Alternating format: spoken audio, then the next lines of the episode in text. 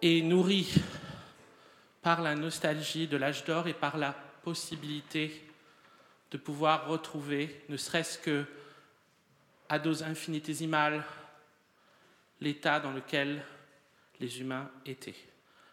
L'âge d'or, bien sûr, c'est une époque antéhistorique. On ne peut pas la situer. Elle était là très très très longtemps. Mais on retrouve des traces de ça dès le début dans tant de cultures différentes. On la trouve en Grèce, par exemple. On la trouve en Perse. On la trouve en Inde.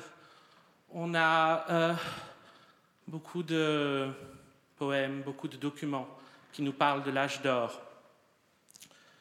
Par exemple, chez Ovide, dans les Métamorphoses, qu'est-ce qu'on dit sur l'âge d'or et sur l'état de l'humanité à l'époque, sans inégalité, sans hiérarchie, sans privation, sans division Que dit Ovide En l'absence de tout justicier, spontanément, sans loi, la bonne foi et l'honnêteté y étaient pratiquées. Le châtiment et la crainte étaient ignorés. On ne lisait pas sur les murs des menaces gravées dans le bronze. Et la foule suppliante des plaideurs ne tremblait pas devant le visage de son juge. Sans justicier, tous étaient en sécurité. La terre elle-même aussi, libre de toute contrainte, épargnée par la dent du hoyau, ignorant la blessure du soc, donnée sans être sollicité tous ses fruits. Satisfaits d'aliments produits sans nul effort, les hommes cueillaient les baies de l'arbousier les fraises de la montagne, les murs adhérents aux buissons épineux et les glands tombés de l'arbre touffu de Jupiter, ça c'est Ovide. À l'âge d'or, succède l'âge d'argent, l'âge de bronze et l'âge de fer. L'âge de fer en Inde, c'est le Kali Yuga. Nous sommes supposés y être depuis plus de 5000 ans. Et ce qui, euh, ce qui inscrit notre parcours dans le Kali Yuga, ce qui marque notre, notre trajet dans le Kali Yuga, c'est que tout le long, le carnavalesque, l'esprit du carnaval, l'univers carnavalesque était là pour nous rappeler à l'âge d'or. il y avait toutes ces fêtes, les Saturnales, et ensuite au Moyen Âge, toutes les fêtes, la fête des fous, euh, euh, les sermons joyeux, les messes joyeuses, tout cet univers. Euh, Michael Bakhtin parle de, de cet univers, le carnavalesque, qu'on a connu comme le moment où l'homme pouvait retrouver son, être propre, originel. Il n'y avait pas de différence entre hommes et femmes, il n'y avait pas de différence entre riches et pauvres. Il n'y avait pas euh, de différence entre le prêtre et le fou. Le moment du carnaval, c'est le moment de renversement de tous ces éléments-là. Et ce renversement-là nous permet de subir ce temps de tribulation qu'est le Kali Yuga. Euh, mais bien sûr, progressivement, ces temps-là aussi ont disparu. Et à ce niveau-là, un film comme Freaks fonctionne comme une césure. Une césure pourquoi? Pour plusieurs raisons. Parce qu'il nous montre le temps que nous avons traversé. Et déjà, Freaks, en 1932, nous rappelle un siècle un siècle de freak shows. Euh, Robert Bogdan les dates de 1840 à 1940, c'est pas faux. C'est simplifié, mais c'est pas faux. Euh, l'institutionnalisation du freak shows, du freak show, c'est un siècle. Et c'est un siècle où euh, les monstres seront présentés comme des curiosités et vont traverser les États-Unis dans ces petites caravanes. Bien sûr, ce, monde-là n'est pas un monde euh, très euh, enviable, hein. c'est un monde difficile, mais il a aussi ses qualités propres. Et le film Freaks de Todd Browning, non seulement euh, nous rappelle à ça, nous montre où on se situe, non seulement par rapport à un éloignement progressif du carnavalesque. Parce que ce qui est important dans un film comme Freaks, c'est qu'il se situe, 1932, en amont de ce qui va être véritablement la grande transformation, la très grande transformation. Non seulement la disparition des Freaks, Mais d'une certaine façon, euh, le spectacle se renverse et c'est nous qui sommes dans le show maintenant. Hmm. La télévision et bientôt les reality shows. Comment ça se passe tout ça? Comment est-ce que ça circule, tous ces éléments-là? Et qui c'était Todd Browning d'abord? Todd Browning, c'est un gars du Kentucky. Hmm. C'est un gars de Louisville. Ce qu'il raconte, Charles Browning, c'est qu'il a quitté chez lui à 6 ans. Il serait parti dans un cirque à l'âge de 6 ans. Quand il serait revenu à Louisville, il aurait fait le métier de jockey avant de rentrer à Hollywood pour chercher l'infortune. On n'est pas sûr de ça. Euh, ça, c'est ce qu'il raconte. Nous, on a d'autres éléments aussi qui ne matchent pas complètement, mais peu importe, parce que dès le début, Todd Browning et Charles Browning, ce ne sont pas, pas supposé être la même personne. Il y a d'un côté euh, la biographie, de l'autre côté, il y a euh, le personnage inventé, le personnage du show, Todd Browning.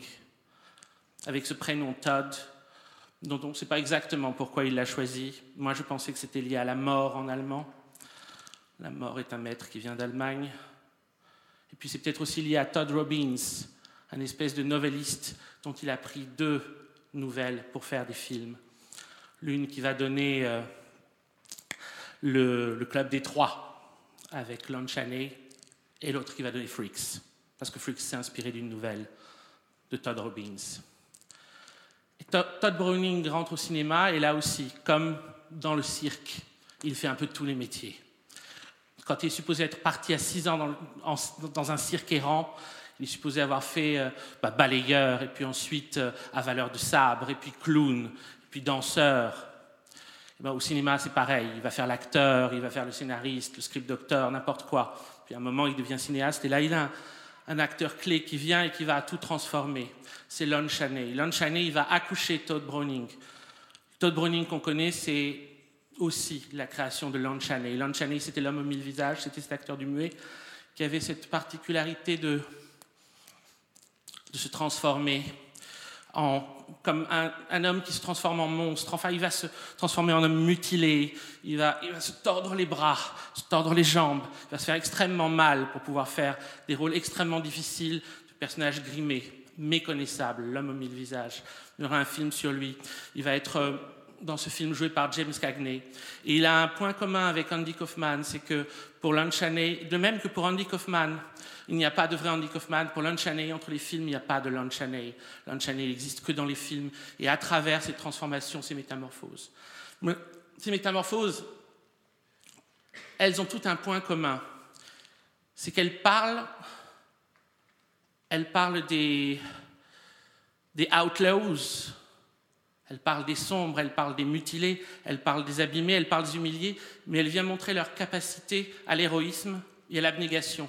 Et c'est tout le travail de Lon Chaney, c'est d'essayer de montrer ça. Et c'est ça qu'il va faire au sein du cinéma de Todd Browning. Il y a un point commun entre les personnages de, de Lon dans le cinéma de Todd Browning, c'est que ils, seront toujours pleins d'un amour qui ne sera pas réciproque. Et ils vont ultimement faire un sacrifice par rapport à la femme qu'ils aimaient.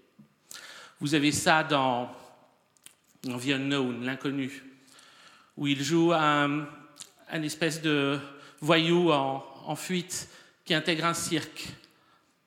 Et là, il se fait passer pour un, euh, lanceur de couteaux sans bras. Vous avez Lon Chaney qui va se coincer les bras, exactement comme son personnage, pour donner l'impression de ne pas avoir de bras, et qui va lancer des couteaux comme ça. Et il tombe amoureux de la, de la, jeune fille euh, qui, euh, est son assistante. Il se dit qu'il a ses chances parce qu'elle a peur des gros bras des hommes, des hommes à gros bras. Mais euh, pour pouvoir lui plaire, il va falloir qu'il se coupe véritablement les bras, et dans le film, il s'ampute les deux bras. Simplement, entre-temps, elle a rencontré un type très musclé et très gentil, Malabar, dont elle est tombée amoureuse. Et donc, on a tout un film dont le seul but est qu'à la fin, Lon Chaney se sacrifie pour qu'elle soit heureuse avec lui, malgré sa jalousie, malgré tout. Des films sur l'abnégation, des films sur euh, la monstruosité comme, euh, comme un point de départ pour, euh, pour la véritable compassion. Ça, c'est le cinéma que vont faire ensemble Browning et Lon Chaney. C'est un cinéma qui a beaucoup à voir avec, avec Garpo, avec Léon Blois, avec Villy Ladan, des écrivains qu'il n'a probablement pas connus, mais dont il est une sorte de cousin au cinéma. Des films cruels et des films, et des films très émouvants. Et puis, euh, et puis Lon Chaney va mourir, 1930. Il n'aura même pas pu euh, jouer dans le Dracula que lui préparait Browning, d'abord parce qu'il avait un contrat avec une différente, une différente production. Et donc Browning va faire, jouer Bella Lugosi. Et puis il n'aura pas pu voir euh, Freaks, dont une photo nous apprend qu'ils le répétaient ensemble. On ne sait pas ce que Lon Chaney aurait dû faire dans Freaks, c'est très mystérieux. Il y a une photo où on le voit montrer euh, le déguisement que devra porter euh, Cléopatra euh, à la fin du film. Euh, quand elle doit, faire la femme canard, Human Duck. C'est Lon Chaney qui apprend le tour à Browning. Peut-être qu'il devait faire le compagnon de, de Cléopatra, Hercule, le complice, on ne sait pas. En tout cas, on, voit, qu'ils ont commencé à le travailler ensemble. Et puis le, sujet de Freaks est venu de leur ami commun, l'acteur Harry Earls, qui va être le nain dans Freaks. C'est lui qui a amené la nouvelle de Todd Robbins, Spears, pour que Browning en fasse un film. Et c'est très curieux parce que la, la nouvelle, elle n'est pas très sympathique. Si vous la lisez, j'ai lu ça avec grande curiosité, vous la trouvez sur Internet assez facilement, Spurs.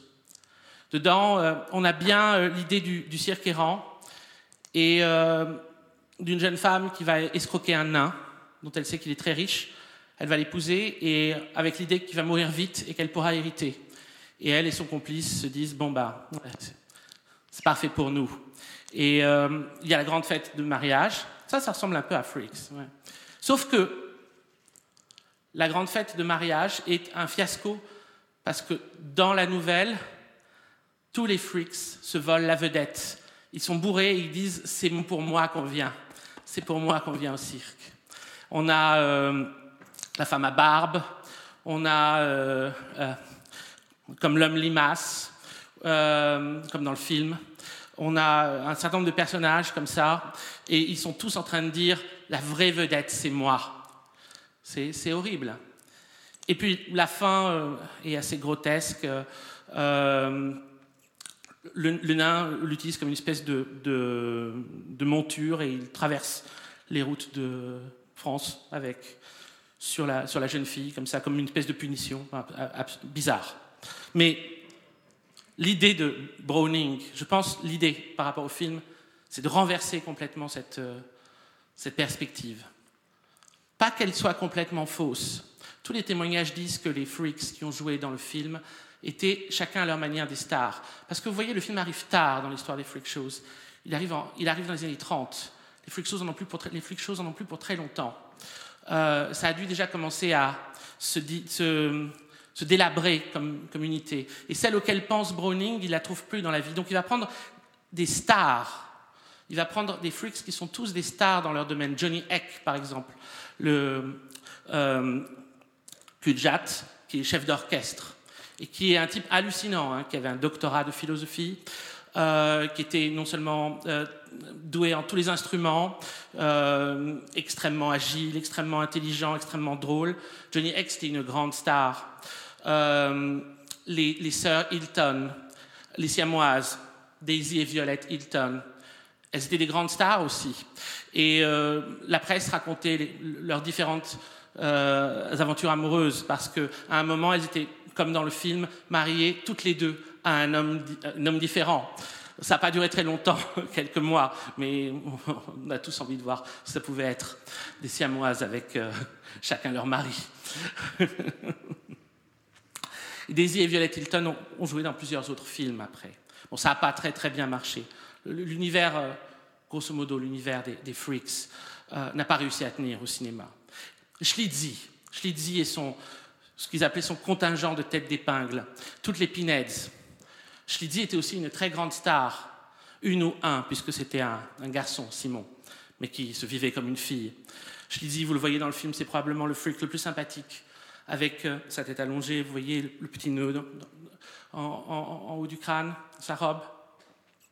sa gentillesse extrême, sa drôlerie, euh, son goût pour les autres. Bon, chacun était une star dans son domaine et chacun était une star à sa manière. Et ce n'a pas été très simple de créer cette espèce de fraternité qu'on a dans le film, parce que toute l'idée du film, qui va encore plus loin que la, vision de, Chanel, qu'il a probablement euh, implémenté d'abord dans, Browning, qui n'est pas seulement que euh, ces gens-là sont capables de très grandes choses, qui sont capables d'abnégation, qui sont capables de courage, qui sont capables d'héroïsme. C'est aussi que d'une certaine façon, nous, on est très loin d'être capables de ce, dont ils sont capables de faire. Ils sont beaucoup plus forts que nous. Ils sont beaucoup plus unis que nous. Ils ont beaucoup plus appris que nous. Et dans cet univers qui semble un univers pas si heureux, ils ont découvert une des clés du bonheur. C'est ça que raconte Freaks. Euh, leur grande fraternité, leur grande complicité, leur magnifique société. Et tout ça se passe dans un univers qui est un univers, oui, c'est un univers euh, du show, où on se montre, où on doit se montrer, où on doit montrer sa difformité. Bon, alors ce qui est très curieux, c'est que, bon, le film euh, une catastrophe hein, en termes commerciaux. Il tient deux semaines à l'affiche, il est retiré. On ne le revoit pas pendant 20 ans, 30 ans, interdit de diffusion en Angleterre pendant 30 ans. Ça redevient quelque chose qu'un dans les années 60. Hmm. ça, ça va être utile pour nous tout à l'heure. Mais juste un mot avant par rapport à ça. Par rapport à, je veux dire, euh, ce dont parle le film.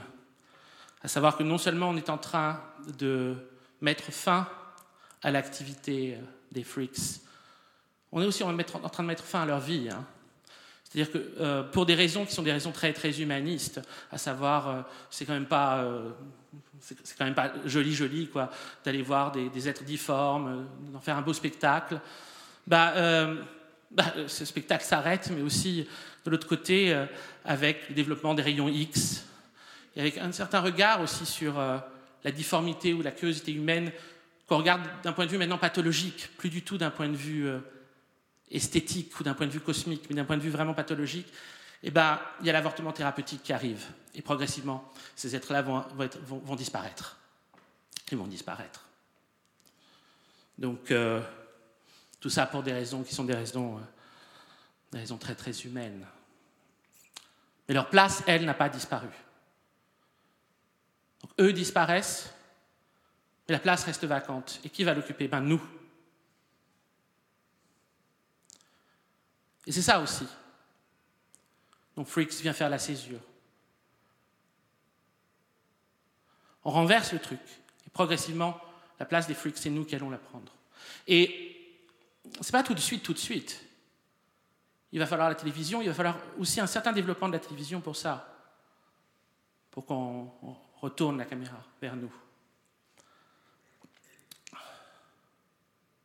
Ça va être très curieux, ça. Vous savez, bon, d'habitude j'aime bien citer des très vieux textes. Hein, Bhagavad Gita, euh, Rumi, euh, Ibn Arabi. Je vais citer un texte beaucoup plus récent sur la réalité, un texte de Baudrillard de 2001, un texte très drôle, L'élevage de poussière, dans lequel il, parle du loft et il l'analyse comme, euh, comme une sorte de remake de l'ange exterminateur. Il parle aussi de laboratoire de convivialité. Et il a une, intuition qui est très très très forte par rapport à, la, signification symbolique de cette expérience. À savoir, il se rend compte, comme tout le monde, bah, que c'est nul, qu'il n'y a rien, qu'il ne se passe rien, que quand, on, observe les gens comme ça, on voit rien. Et il dit, là, c'est presque l'inverse d'un théâtre de la cruauté. Et puis il se reprend dans son texte. Il dit, mais non, mais c'est parce que c'est pire. C'est parce qu'on s'est rendu compte que c'est probablement ce qu'il y a de pire, c'est ça. C'est ce vide, c'est ce nul qui est la chose la plus insupportable. C'est ça la véritable horreur. C'est ça qu'on veut regarder, c'est ça qu'on veut voir. Et il cite euh, Walter Benjamin une très belle phrase qui dit L'humanité qui jadis avec Homère avait été objet de contemplation pour les dieux olympiens, l'est maintenant devenue pour elle-même. Son aliénation d'elle-même a atteint ce degré qui lui fait vivre sa propre destruction comme une sensation esthétique de premier ordre. Hmm je crois qu'on on a une petite idée de ce qui se passe. Parce que vous avez ça, vous avez cet univers des freaks qui disparaît, et vous avez ce vide à combler par rapport à ça. Et c'est nous qui allons devoir le combler, ce vide-là. Parce que ces êtres-là étaient nécessaires. Ils étaient là pour montrer toute l'étendue. C'est ça le carnavalesque aussi, c'est ça l'univers qu'on a perdu. Toute l'étendue de, la, diversité de la création, la grandeur. Et ils avaient tellement plus de choses que nous. Nous, nous sommes partis dans, dans un champ, nous sommes partis dans une direction, celle de l'homme, qu'on aurait dû abandonner dès le début. Nul, voie de garage, impasse. Il y a un film qui est quasiment le miroir de ça, qui vient répondre à ça, avec ce même événement au centre qui a été euh, l'apparition des reality shows et finalement le fait que notre, euh, notre destruction soit le, spectacle de premier ordre auquel on veut assister.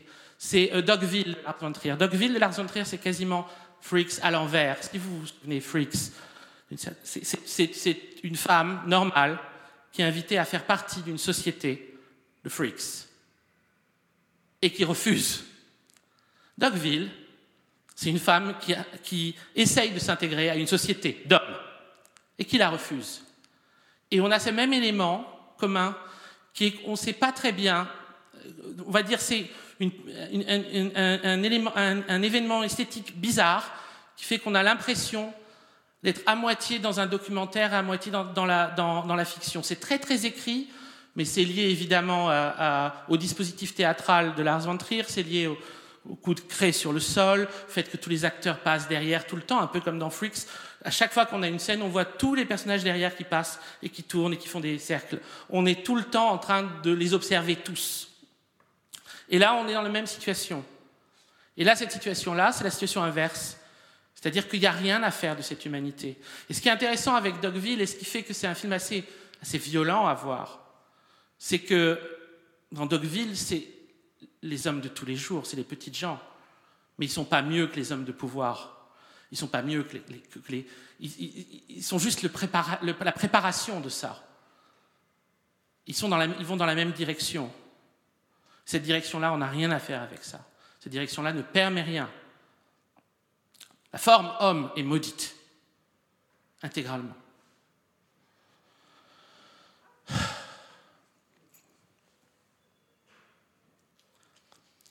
Donc je vous ai dit que le film était revenu dans les années 60. Et dans les années 60, ça a donné un moment, euh, une sorte de, d'avant-garde relationnelle ou de tentative d'expérimentation humaine, qui sont les freaks. De la même façon que, d'une certaine façon, Browning essaye de réinventer l'unité des freaks dans son film, finalement en y accueillant un certain nombre de stars, chacun dans leur domaine, de monstres différents, et il essaye de créer cette fraternité. Le mouvement des freaks, le premier mouvement de la jeunesse, celui qui précède les hippies, qui précède tous les autres, qui est nommé comme ça par Frank Zappa, en hommage au film, parce que c'est le moment où le film ressort, c'est le moment où ils le voient, c'est le moment où ils se rendent compte que là, il y a peut-être une solution pour les humains. S'ils essayent de devenir monstres, il y a peut-être une solution pour eux. Il y a peut-être quelque chose qu'ils vont trouver. Il va plus ou moins la créer à partir de gens qui sont déjà là. Et il va essayer d'en faire une société, en les nommant les freaks. C'est euh, un vieux danseur d'origine lituanienne, Vito. C'est un ancien vendeur de sextoy, Karl. C'est une femme qui fait des vêtements colorés à partir de, de, costumes qu'elle récupère de Hollywood, sous. Et c'est des gens qui commencent à, à, aller dans les fêtes de Hollywood et à danser bizarrement et à essayer d'imiter plus ou moins les monstres qu'ils voient dans les films. En fait, ce qu'ils font, c'est quelque chose de très important. C'est-à-dire qu'ils se sont rendus compte que d'un phénomène, je crois que c'est les seuls à s'être rendus compte de ça, à ce moment-là en tout cas. C'est que les films d'horreur devaient être réinvestis de façon carnavalesque. C'est-à-dire que la disparition progressive des procédures carnavalesques, on en a parlé au début, c'est long et progressif, mais enfin aujourd'hui, c'est juste mort, quasi mort. Au moment où cette disparition est devenue effective, c'est-à-dire au XVIIIe siècle, il a commencé à avoir des romans gothiques, des romans effrayants. Les monstres des romans effrayants, ce sont les anciens dieux qu'on a abandonnés et qui demandent, qui demandent à être là, qui demandent à, à pouvoir exister dans ce monde qui est visiblement un monde fait pour les hommes. Donc ils reviennent de façon effrayante. Mais c'est à nous de les réinvestir de façon accueillante. C'est à nous de voir à quel point nous sommes ces monstres. Et c'est ça, en fait, ce qui se passe dans cette toute petite période du début des années 60 à Los Angeles, quand tous ces jeunes vont voir des monster movies le soir à minuit et, euh, et qui vont déguiser en monstres dans les fêtes et ça, commencent à s'habiller comme ça dans la rue. C'est ça euh, l'obsession de Zap pour King Kong également, de retrouver toutes les figures de terreur en lui-même, en, nous-mêmes, de voir que ce sont les choses qu'on a abandonnées qui au départ étaient des puissances qui nous aidaient à vivre et qui une fois qu'elles ont été extériorisées complètement, se retournent contre nous et veulent nous détruire. Donc pendant un petit instant, ces freaks ont essayé de se revivre collectivement comme des monstres. C'était prématuré, probablement prématuré. Très vite, le mouvement a été repris, c'est devenu les hippies, c'est redevenu la forme homme qui s'est imposée. Beautiful people, on est retourné dans une, une surenchère dans le mignon. Beautiful, mignon. On a perdu cet euh, élément-là, qui était l'élément central et, auquel on devait s'attacher. Mais encore une fois, cet élément-là, il ne peut pas disparaître sans réapparaître ailleurs d'une façon, à ce moment-là, extrêmement menaçante.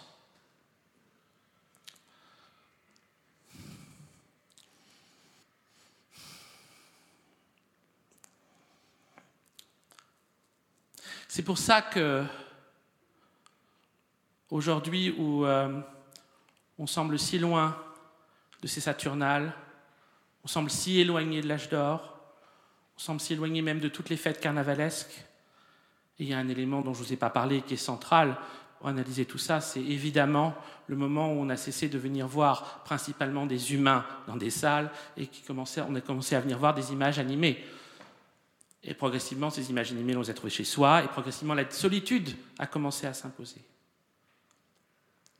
la séparation est devenue de plus en plus grande. Et ce moment-là, c'est le moment où le combat entre la forme monstrueuse et la forme humaine est devenu le combat de chacun. Et on l'a retrouvé dans chacun. Pas obligatoire que les gens s'en rendent compte. Leur corps s'en rend compte. Les corps deviennent monstrueux. Regardez, tous les progrès de la science pour essayer d'éradiquer la forme monstrueuse en produit une nouvelle. C'est l'évidence.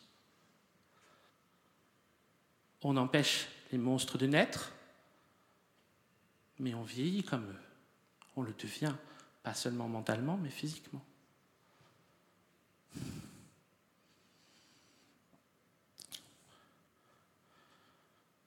Donc à mesure que l'élément carnavalesque disparaît, s'impose un autre élément, qui est l'élément apocalyptique. L'apocalypse, c'est le moment où il n'y a plus de procédure carnavalesque pour le régler. Les carnavals, c'était des sortes de micro-apocalypses avec derrière rénovation intégrale. L'apocalypse, ça commence quand on ne peut plus faire, faire ressurgir la vie, quand elle est rentrée dans un processus de mort. mais la part lumineuse de l'Apocalypse, puisque comme vous le savez, c'est aussi une femme qui enlève son voile, c'est la mariée qui enlève son voile, c'est que c'est le moment où on découvre notre vrai visage. C'est le moment du, combat intérieur.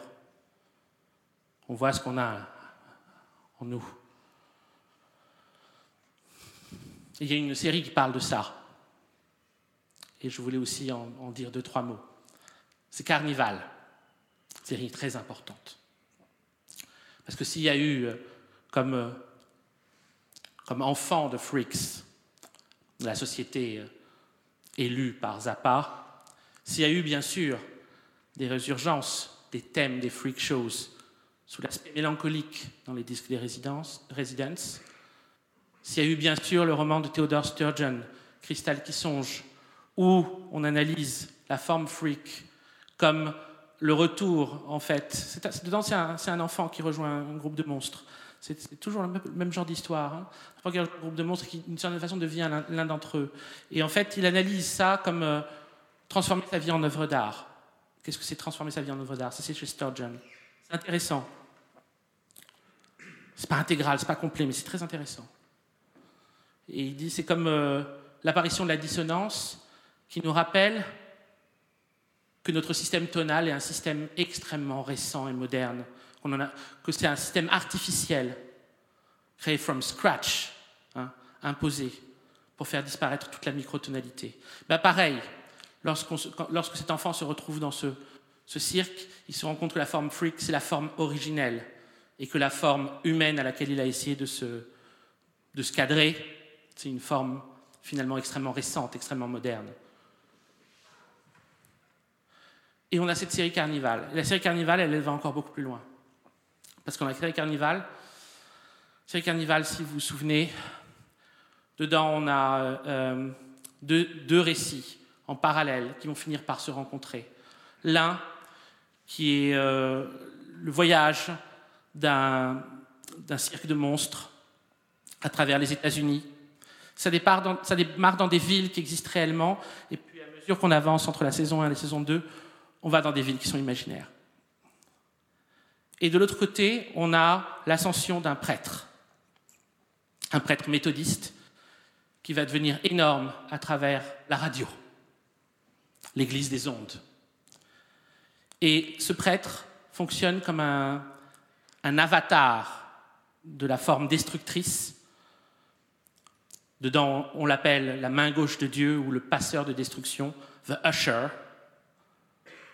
Et de l'autre côté, le cirque protège dans euh, la caravane, caravane du management, euh, derrière des rideaux rouges qui rappellent euh, les rideaux de théâtre autant que les rideaux de Twin Peaks, la forme simplement de, des rideaux, la forme d'illusion. Et elle protège un autre avatar qui lui est un avatar protecteur, un avatar de conservation. C'est comme d'un côté d'un côté Shiva et de l'autre Vishnu. Hmm. Et, cet avatar-là est protégé par le cirque errant, c'est-à-dire qu'il est protégé par la perpétuation de l'illusion. La vérité est protégée par l'illusion, elle est détruite par la transparence. C'est ça l'idée de la série. Mais c'est une idée qu'on n'a jamais vue comment dire, synthétisé et rendu sur son mode symbolique de façon aussi claire. C'est-à-dire que pour la première fois, on a pu trouver une fiction qui arrivait à allier toute la pensée traditionnelle et aussi tous les apports de la modernité, à savoir toute la réflexion sur le pouvoir pastoral, presque inconnu des textes traditionnels, à savoir que ça peut être aussi entre les mains des prêtres que le mal peut se transmettre. C'est parce que, évidemment, les textes traditionnels ont été écrits à une époque où les brahmanes n'étaient pas encore complètement corrompus. Mais bon, bref. Euh, cette série raconte ça. Et elle se place précisément au moment du Dust Bowl, euh, pendant la, dans la de la Grande Dépression. Et elle, elle, elle s'annonce comme une apocalypse. Elle vient à la fin de la Grande euh, époque de la, grande, de la grande traversée des freaks. Et, elle vient au moment, on va dire, de la, de, de, la, de la prise de, du, du, pouvoir par la radio, donc chez les gens, chez eux. Et à mon avis, ça c'est très important. C'est ce moment-là où on invente cette, nouvelle forme de solitude, ce rapport nouveau à la solitude. On arrive à ce truc-là. Dans la série, euh, la série a été arrêtée en, cours de route. Il y a eu deux saisons sur six. On ne saura jamais exactement comment elle devait se, dérouler ensuite. On ne verra jamais euh, son apocalypse. Mais on peut comprendre que cet apocalypse démarre parce que euh, le monde de l'illusion disparaît, parce que le monde de la magie disparaît. C'est pas du tout ça, le monde des médias et le monde qui vient chez vous. Ce n'est pas du tout le monde de l'illusion. Mais par contre, il a une qualité positive, c'est qu'il intériorise toutes ces puissances-là. C'est qu'il fait de vous-même, de votre corps, le lieu du combat et le lieu de cet apocalypse. Ce qu'on arrivera à en faire, je ne sais pas.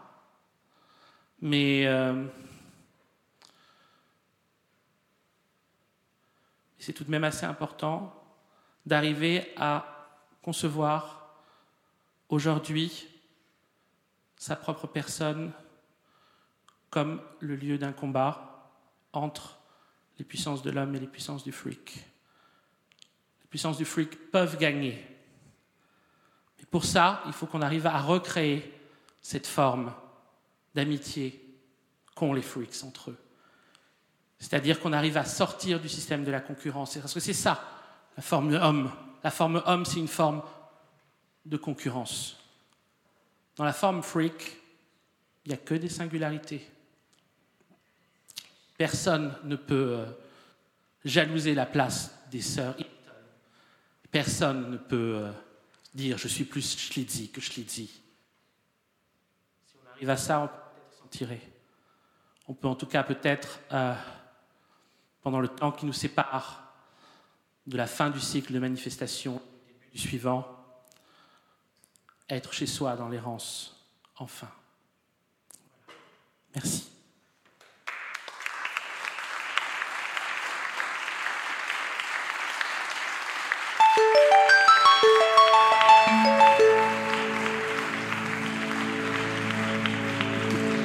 Merci.